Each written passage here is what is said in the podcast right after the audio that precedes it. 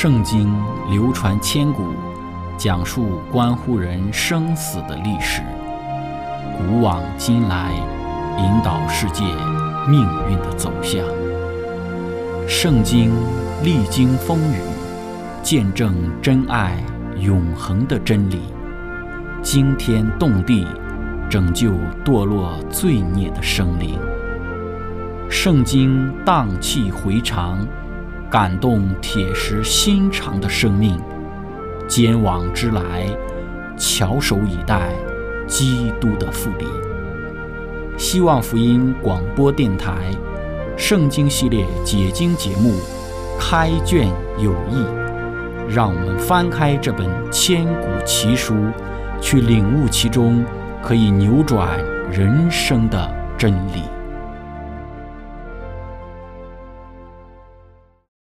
亲爱的听众朋友，平安！欢迎您收听《圣经解经》节目《开卷有益》。我们今天要看的章节是在希伯来书的第二章五到第九节。经上记着说：“我们所说将来的世界，上帝原没有交给天使管辖。但有人在经上某处证明说：人算什么？你竟顾念他；世人算什么？你竟眷顾他？你叫他比天使微小一点。”赐他荣耀尊贵为冠冕，并将你手所造的都派他管理，叫万物都伏在他的脚下。既叫万物都服他，就没有圣像一样不服他的。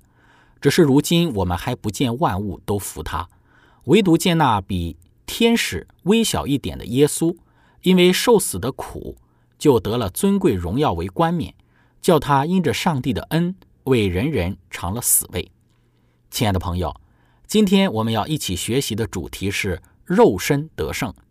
开始学习之前，我们一起聆听一首诗歌，都好。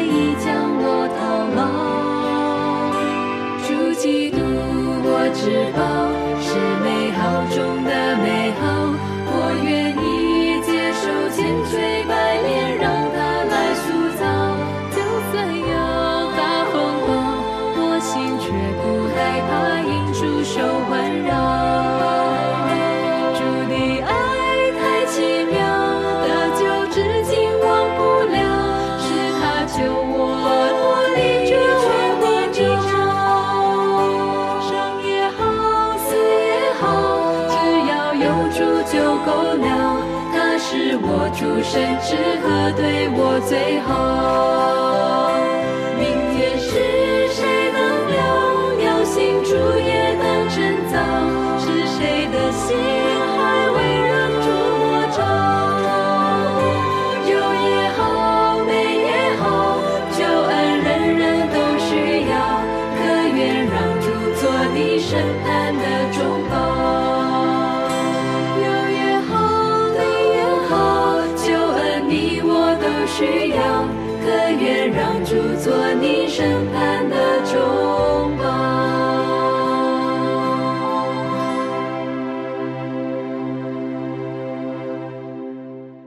亲爱的朋友，希伯来书第二章五到第九节是引用诗篇第八篇，这一段是引用了诗篇的第八篇四到第六节。这篇讲到了上帝创造人的目的，在上帝他创造了亚当，创世纪一章二十六到二十八节，上帝对亚当说，要他管理地上的动物和活物，要生养众多。这是诗篇第八篇所讲的。上帝希望人类能够管辖世界，通过人类赐福给更多其他的生灵。人类的目的应该是上帝赐福给其他受造之物的一个管道。但是这个目的在亚当身上并没有实现。上帝之后也对亚伯拉罕说，要他生养众多，并且亚伯拉罕的后裔要管辖敌人。在第一世纪，以色列人认为诗篇第八篇讲到的就是他们这一个民族。在次经以斯拉卷四当中说到，或许是在公元一世纪写成的。那个时候，耶路撒冷的圣殿已经被毁了。这一卷书之中就说到。上帝为什么会使这件事情发生呢？在这个以斯拉书第四卷当中就说到：“主啊，你曾经说过，对于其他的国家，你曾经说过这不算什么。然而现在这些不算什么的国家，现在正在统治我们，吞噬我们。我们要注意到，这些国家被描述为在吞噬上帝的子民。你曾说过，我们曾是你手生的，是你的挚爱。”如果这个世界真的是为我们而创造的，为什么我们没有继承世界呢？这样的状况要持续到什么时候呢？这边就讲到了，在以色列人的认知之中，这个世界是为以色列人创造，为什么这个事情却没有发生？诗篇第八篇三到第六节说：“我观看你指头所造的天，并你所陈设的月亮星宿，便说：人算什么？你竟顾念他。”世人算什么？你竟眷顾他？你叫他比天使微小一点，并赐他荣耀尊贵为冠冕。你派他管理你手里所造的，使万物，就是一切的牛羊、田野的兽、空中的鸟、海里的鱼，凡惊醒海道的，都伏在他的脚下。所以，这个诗篇第八篇其实讲到的是人类。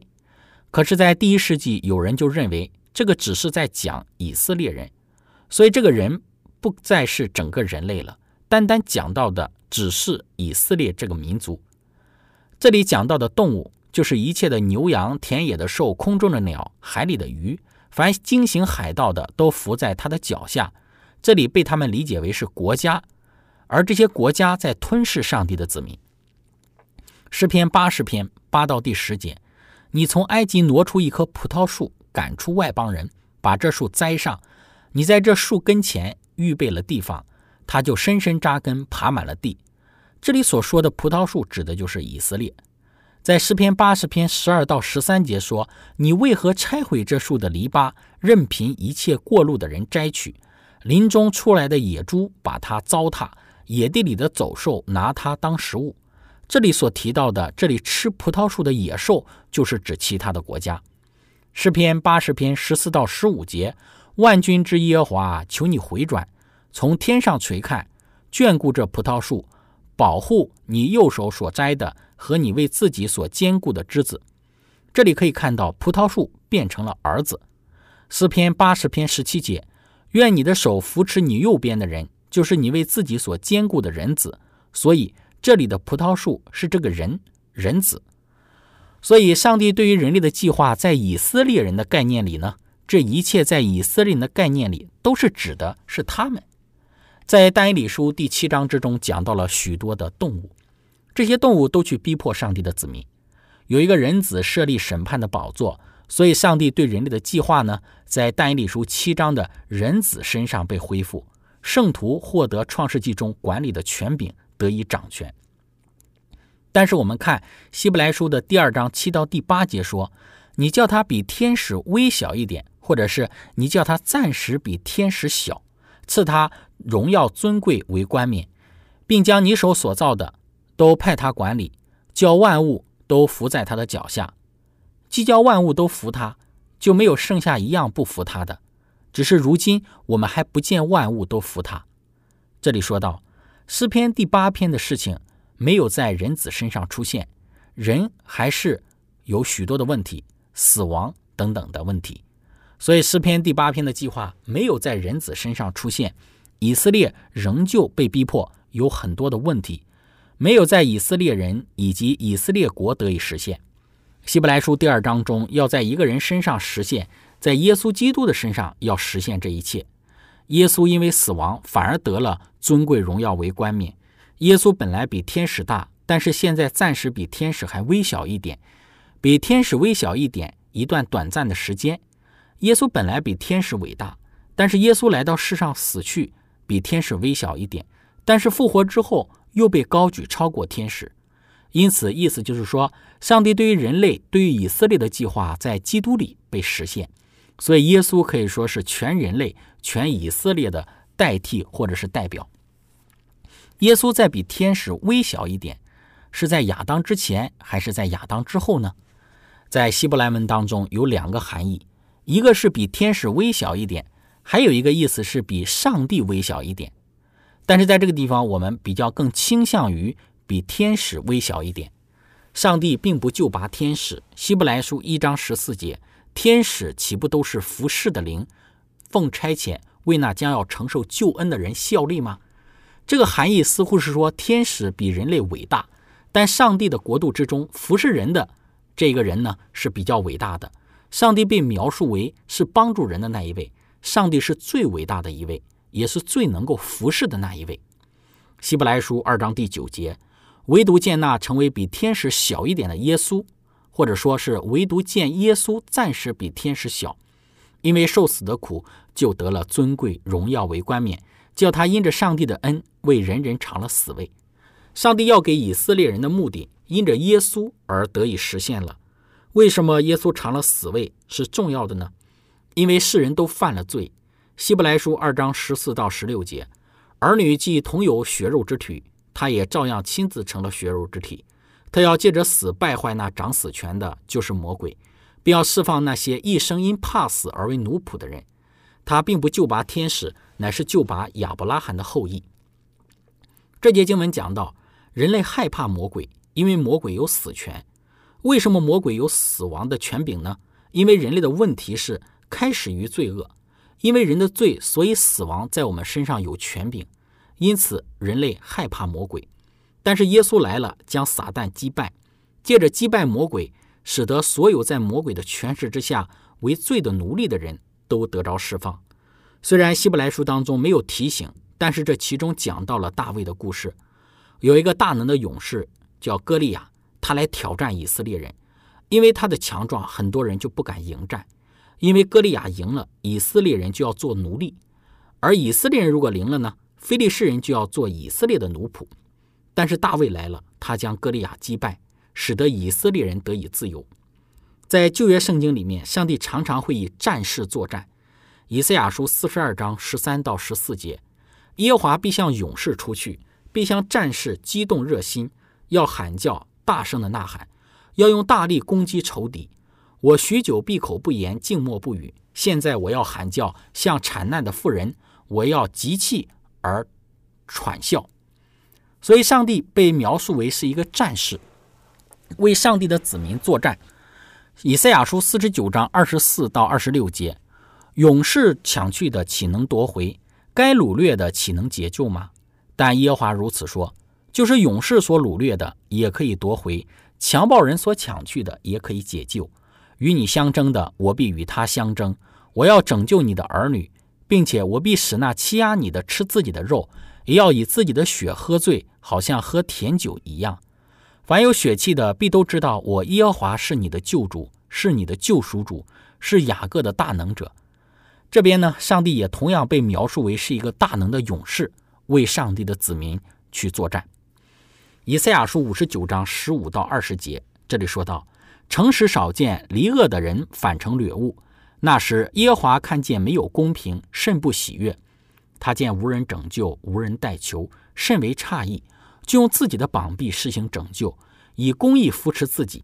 他以公义为铠甲，以拯救为头盔，以报仇为衣服，以热心为外袍。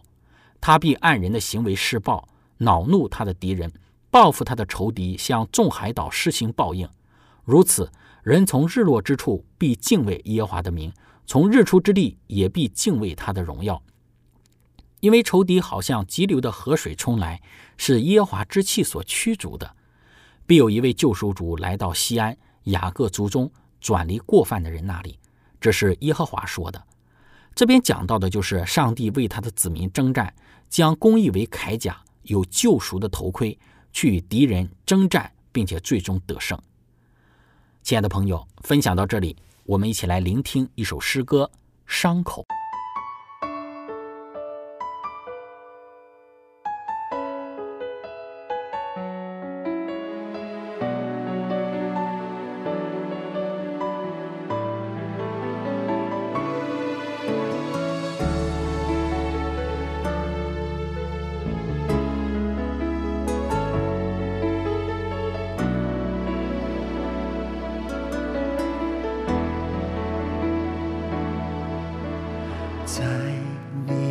头，是否有多处伤口？藏在那里好久，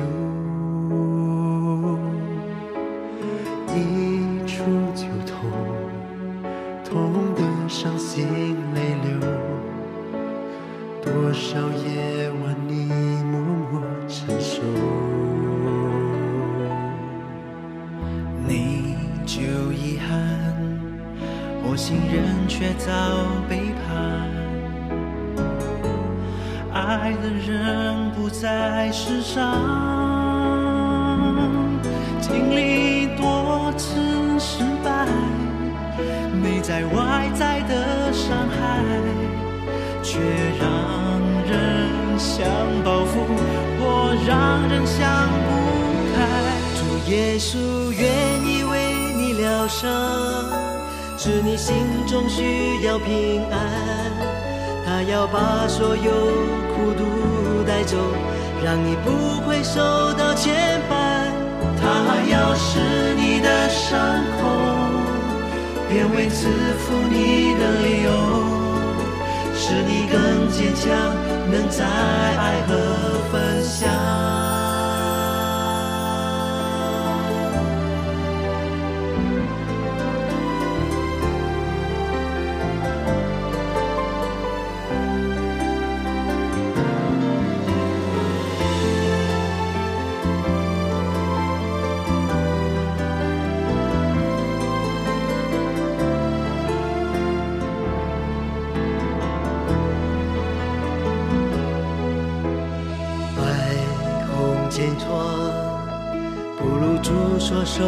的伤。为你我避开肉绽，受尽羞辱，被钉在十架上，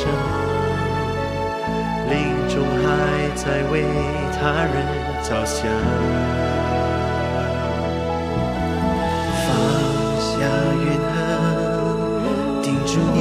是有分。也许宽恕和救恩，人生在世自苦短，不能够一辈子这样。别让伤口恶化，快把心献给他。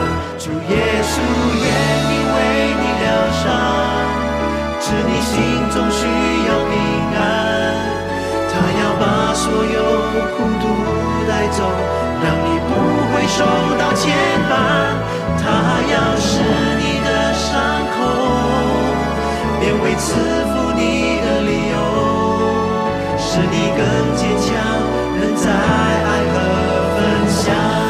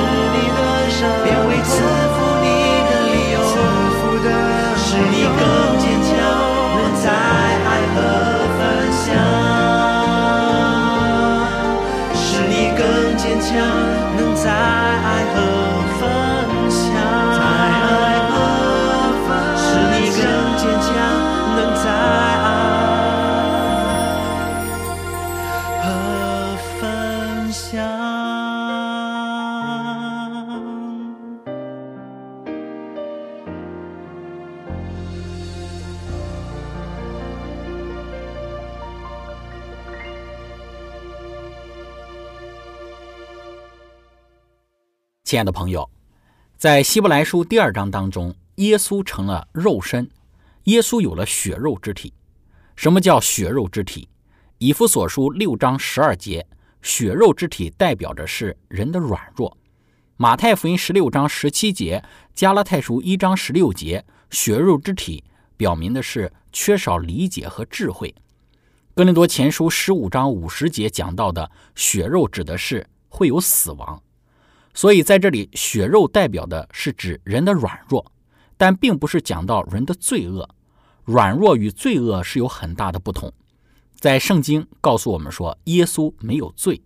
希伯来书七章二十六到二十八节，像这样圣洁、无邪恶、无玷污、远离罪人、高过诸天的大祭司，原是与我们相异的。他不像那些大祭司，每日必须先为自己的罪。后为百姓的罪献祭，因为他只一次将自己献上，就把这事成全了。律法本是立软弱的人为大祭司，但在律法以后启示的话，是立儿子为大祭司，乃是为成全到永远的。那么在这里讲到耶稣，他是没有罪的，耶稣是圣洁、完美、无瑕疵的，但是耶稣继承了人类的血肉和软弱。他经历过饥饿，与人类一样，但是所有这些软弱不代表说耶稣有罪恶的性质。事实上，希伯来书曾经说到，耶稣在各样的事情上都受过试探。